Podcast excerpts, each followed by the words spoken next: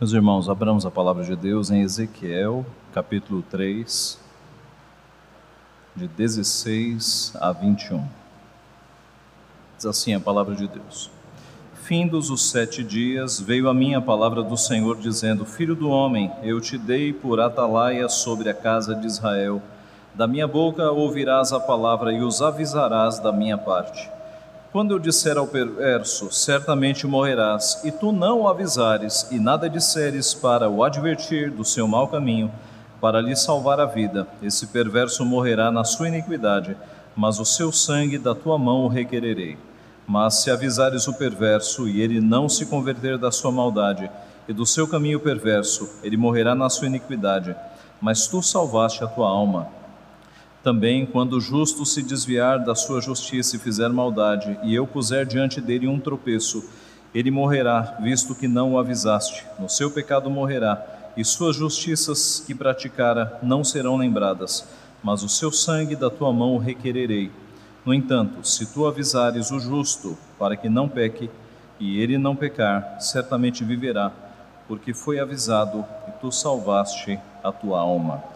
Até aqui, vamos orar mais uma vez. Santo Deus, nós te somos muito gratos pelo privilégio que temos de ter acesso direto ao Senhor por meio de Cristo Jesus e podermos, Pai, na beleza da tua santidade, te adorar, te louvar e agora receber a tua santa palavra. Pedimos que o Senhor use o teu Santo Espírito para iluminar a nossa mente, o nosso coração, aplicar a tua verdade à nossa vida, Pai.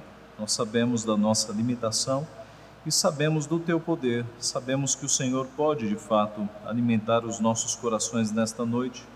Confiamos apenas no Senhor, pedimos a tua graça, a tua misericórdia, para que o Senhor fale conosco nesta noite aquilo que nós precisamos ouvir, Pai. Abençoa-nos, portanto, é o que nós pedimos humildemente, em nome de Jesus. Amém.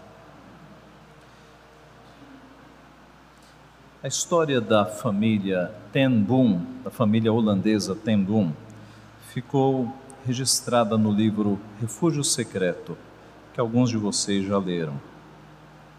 A história conta a, o percurso daquela família evangélica que, na Segunda Guerra Mundial, se compadeceu de judeus que estavam fugindo da perseguição nazista ali na invasão da Alemanha nos países vizinhos. Na medida em que judeus fugiam da perseguição nazista, essa família os recebia em casa e os acomodava num compartimento secreto que eles fizeram num dos cômodos, uma parede secreta, daí o nome refúgio secreto. O fato é que, passado um tempo, as investigações se, se estreitaram e a casa foi descoberta e a família foi presa.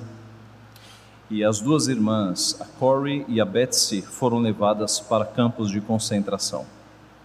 E tal qual missionárias num campo de refugiados, elas pregaram a palavra de Deus ali a judeus, né, especificamente a judias, né, porque nos campos de concentração eles dividiam por sexo.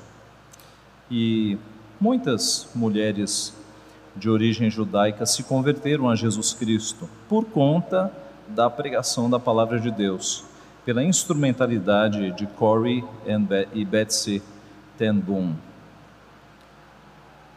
Muito tempo antes de Corey e Betsy, muitos séculos antes, o servo de Deus passou por uma experiência muito mais dramática, o profeta Ezequiel. Ezequiel foi chamado por Deus na sua juventude, ali por volta dos 30 anos. Ele tinha formação sacerdotal. Ele foi chamado para ser levado para o cativeiro babilônico, para junto com os cativos de Israel, ele pregar o evangelho, aliás, pregar a palavra do Senhor, ser boca do Senhor apenas aos povos de Israel que estavam ali no cativeiro. Nós já estudamos né, alguns capítulos de Ezequiel, e no texto que nós temos diante de nós nesta noite, nós temos exatamente a continuação de onde nós paramos, que é o verso 16, quando diz: Findos os sete dias, veio sobre mim a palavra do Senhor.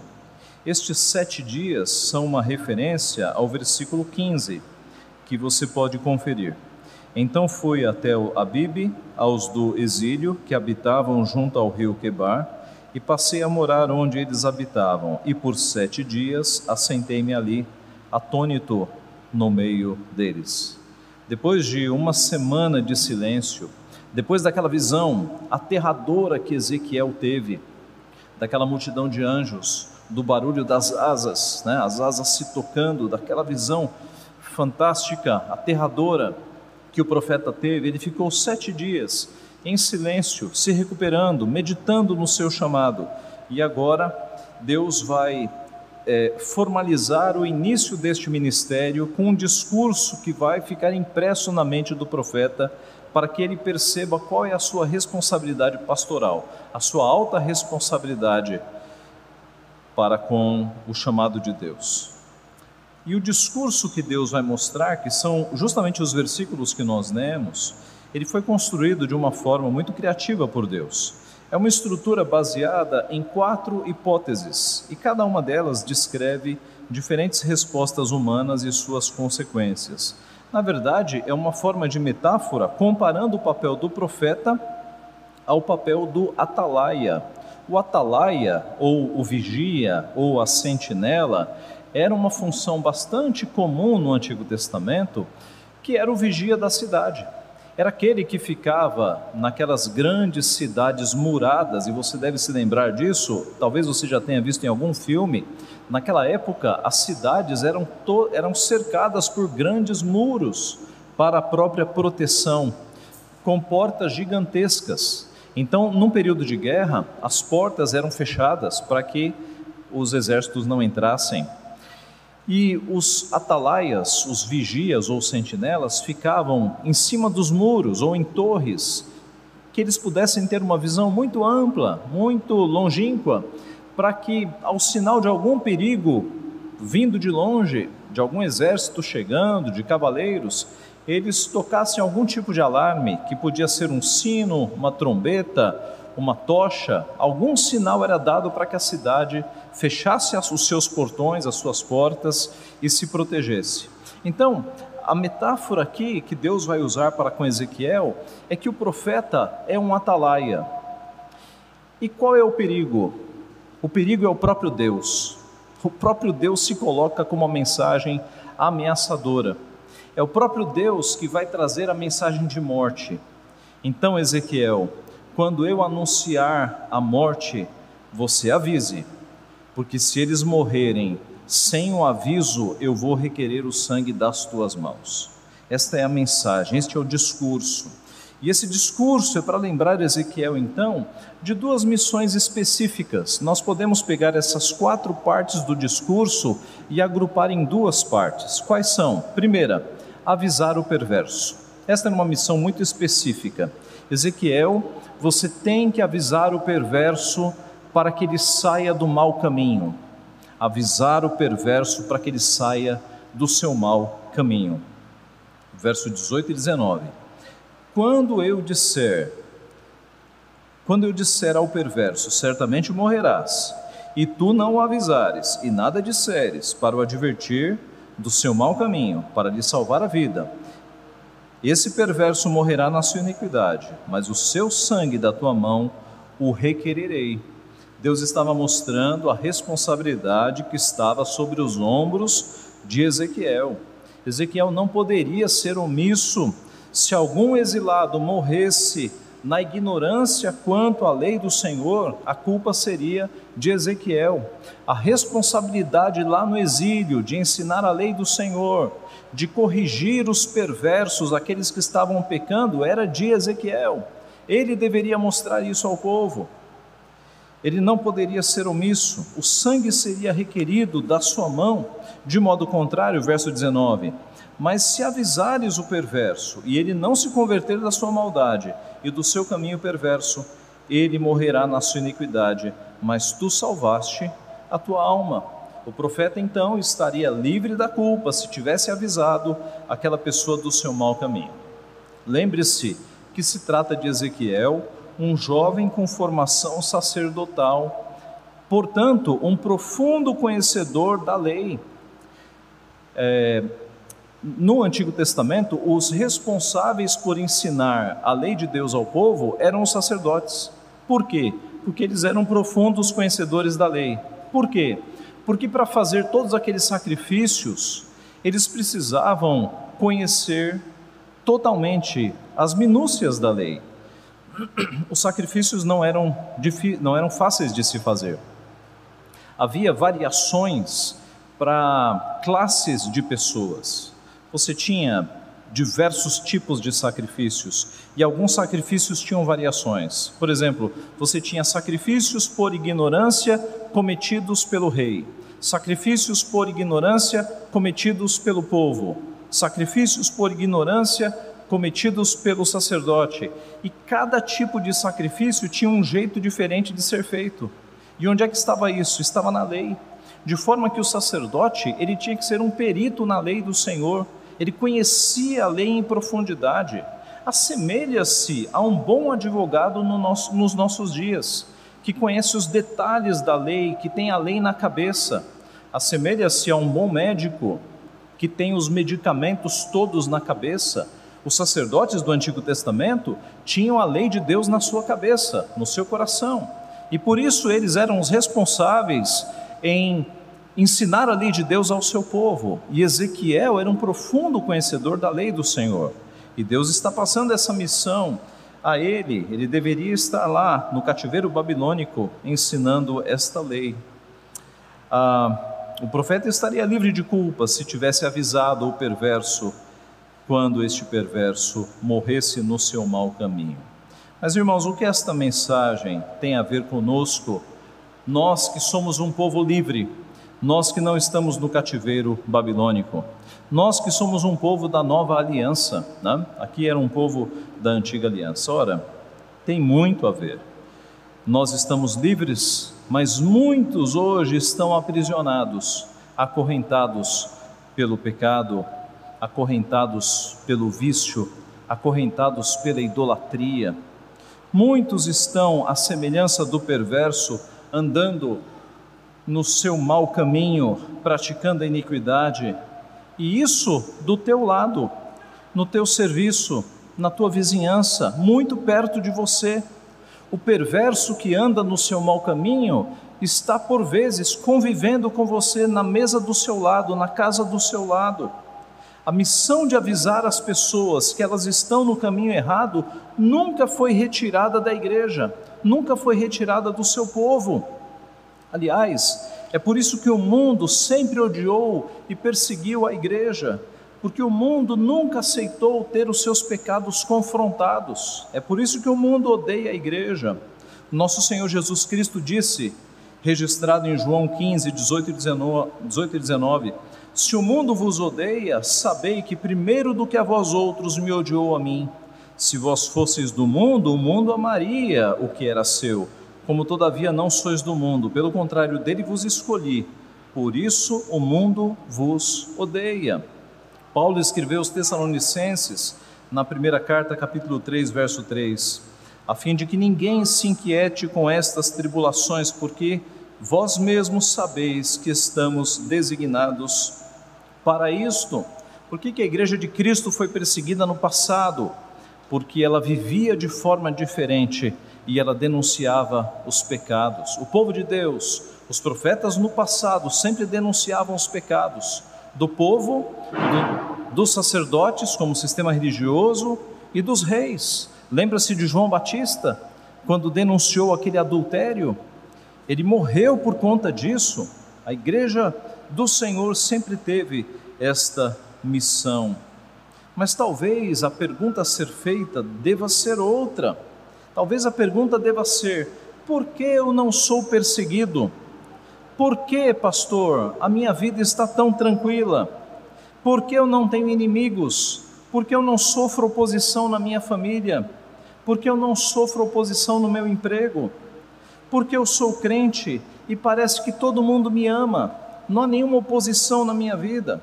Talvez porque você não está testemunhando Cristo ao mundo, Talvez porque você não está mostrando ao perverso porque ele está andando no mau caminho?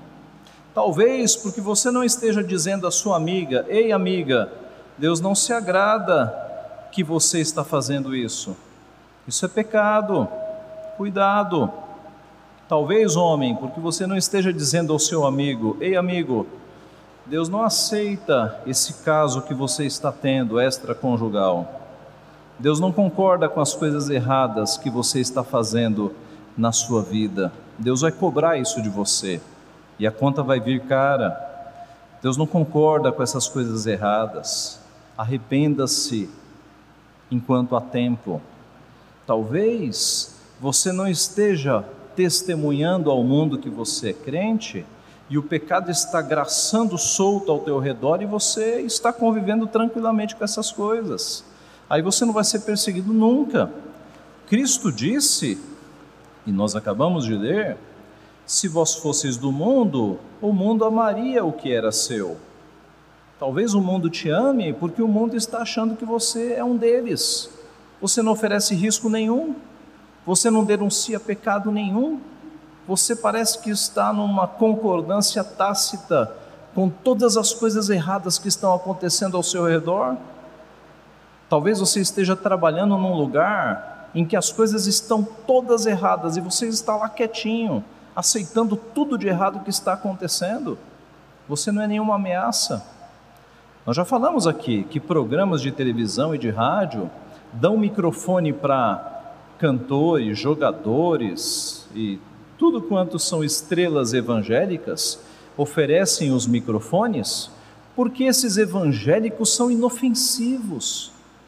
O máximo que eles vão falar é que Deus é amor, que Deus é Pai. Eles são inofensivos. Eles pegam aqueles microfones e dizem que Deus ama todo mundo.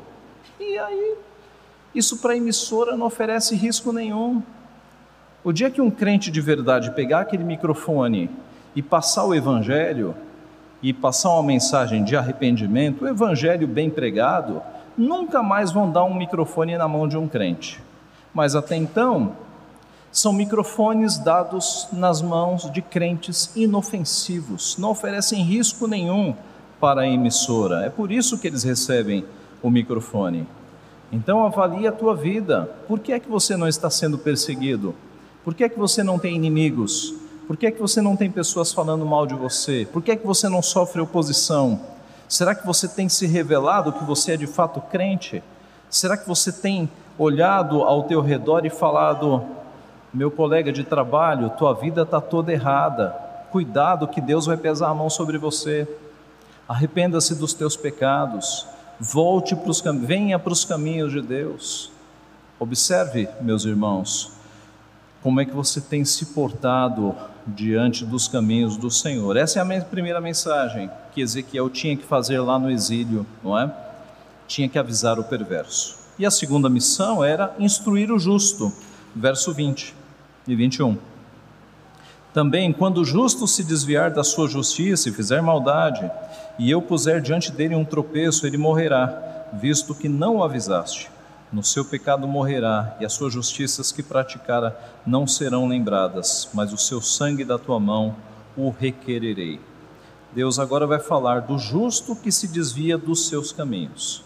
Irmãos, esse não é um texto para falar de eleição ou reprovação. No Antigo Testamento, você tem a divisão, grosso modo, de justos e ímpios, ou justos e perversos. E por vezes o justo é aquele que faz parte da igreja visível, né? é aquele que faz parte do povo de Deus.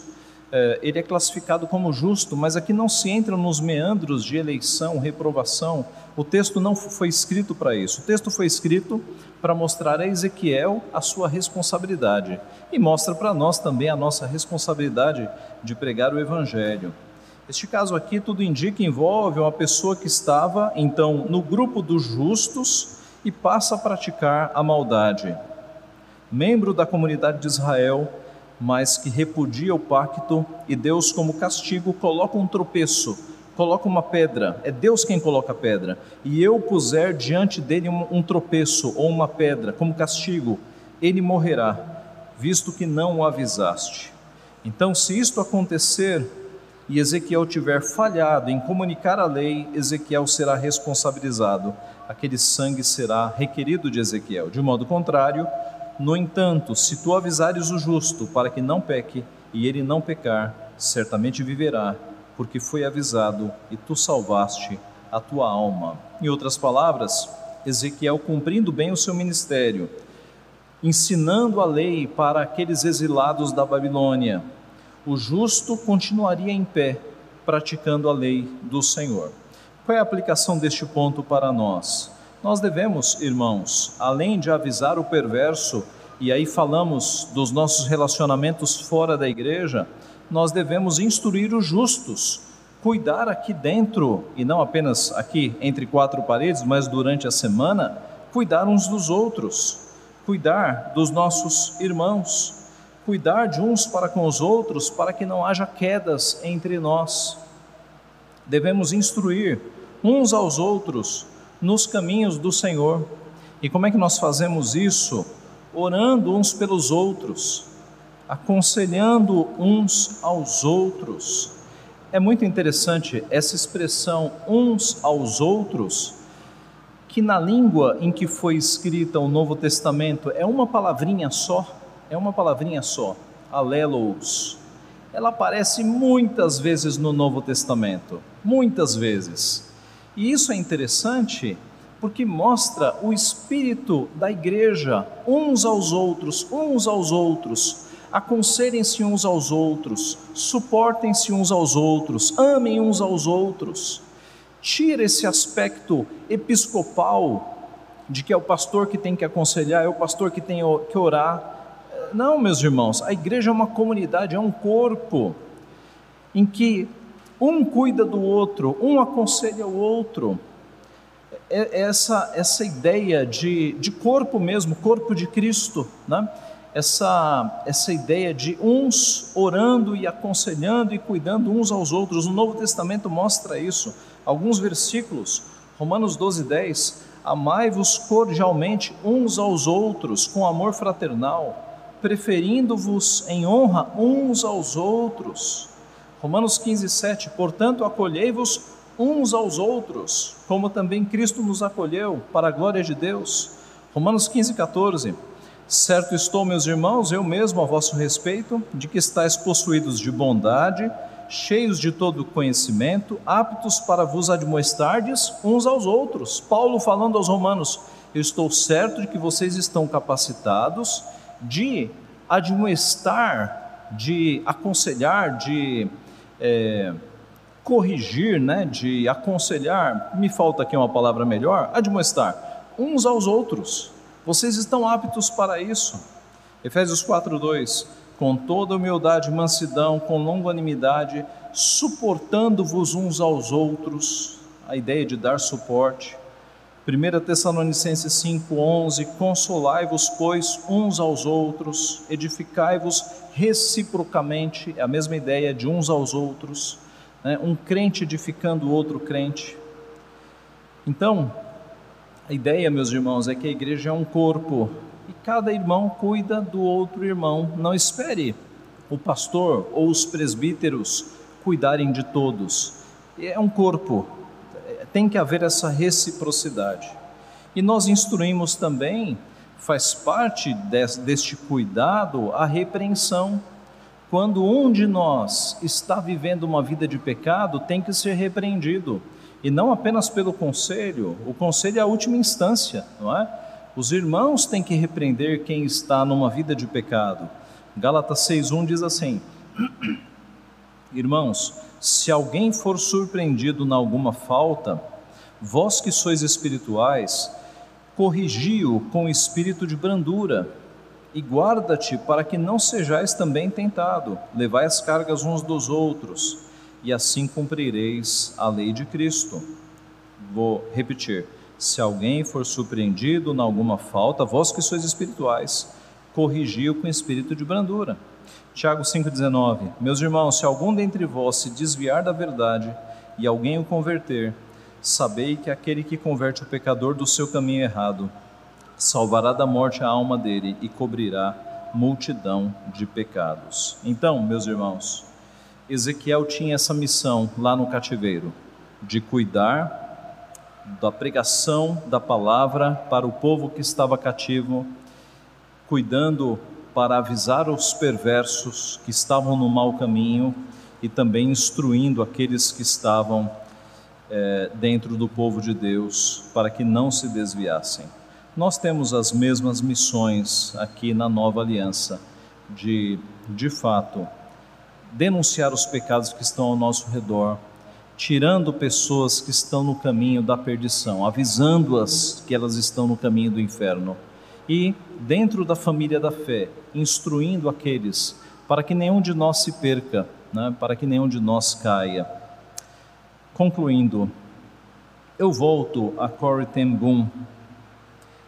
Num outro livro que ela escreveu, ela conta que o, que, que aconteceu né, lá naquela história. Nós sabemos que a Alemanha ela foi derrotada, o nazismo foi derrotado, a irmã da Corrie morreu lá no campo de concentração, a Corrie sobreviveu e a partir da sua libertação, ela viajou o mundo dando testemunho do que Deus fez por intermédio do Evangelho ali naquele campo de concentração. Em uma das viagens, ela estava dando o seu testemunho numa igreja em Munique e de repente um homem alto, forte, vestindo um sobretudo cinza, homem calvo com um chapéu marrom, ele ficou ali observando aquela palestra e no final da palestra ele se aproximou dela e estendeu a mão e disse para ela essas palavras: Que bela mensagem, Fraulein. Que bom saber que os nossos pecados estão todos no fundo do mar. Você mencionou Raven, Ravensbrück? Eu fui guarda lá mas depois disso me tornei cristão. Eu sei que Deus me perdoou pelas coisas cruéis que eu cometi lá, mas eu gostaria de, de ouvi-lo da sua boca também. E com a mão estendida em direção a ela, ele disse: Você me perdoa? E ela reconheceu ele. Ela se lembrou de que ele era um dos mais terríveis guardas que ela teve lá no campo de concentração. E aquele homem com a mão estendida, ela ficou sem ação. E as imagens do campo de concentração percorreram a sua cabeça e ela não sabia o que fazer. Como é que ela poderia perdoar aquele homem? A sua irmã morreu no campo de concentração pelas maldades daqueles homens. Como é que ela poderia perdoar aquele homem? E de repente, ela se lembrou do que Cristo fez na cruz por nós pecadores, de que nós não merecíamos o perdão e Cristo morreu por pecadores, imerecedores. E ela disse: Eu vou estender a mão e a vontade vai acompanhar. E ela estendeu a mão e ela disse que um calor percorreu o seu braço e atingiu a sua mão. E ela, e ela finalmente sentiu o perdão invadindo, correndo pelo seu braço. E ela apertou a mão e disse: Eu te perdoo, meu irmão. E ela perdoou com todo o seu coração. Meus irmãos, alguém pregou o evangelho para aquele guarda. Alguém pregou o evangelho para ele. Aquele perverso saiu do seu mau caminho, porque alguém pregou o evangelho para ele. Os perversos estão por aí, no seu mau caminho. Nós temos a solução. Nós temos a mensagem que pode fazer pessoas perversas saírem do seu mau caminho nós temos que anunciar esta mensagem. Aqui nós temos pessoas que estavam no mau caminho e Deus resgatou. Nós não podemos ser omissos. O sangue da omissão Deus vai cobrar de nós, assim como disse cobraria de Ezequiel. Que nós não sejamos omissos. A bênção de nós sermos usados para a conversão de uma pessoa é inigualável. É uma das maiores alegrias que você vai ter na tua vida é ser instrumento na conversão de uma pessoa, não tenha dúvida. Então, seja, esforce-se, mostre para as pessoas que estão ao teu redor o caminho da salvação. Não é uma tarefa simpática. Denunciar pecados, mostrar que as pessoas estão erradas, não é simpático. Mas Cristo não foi simpático.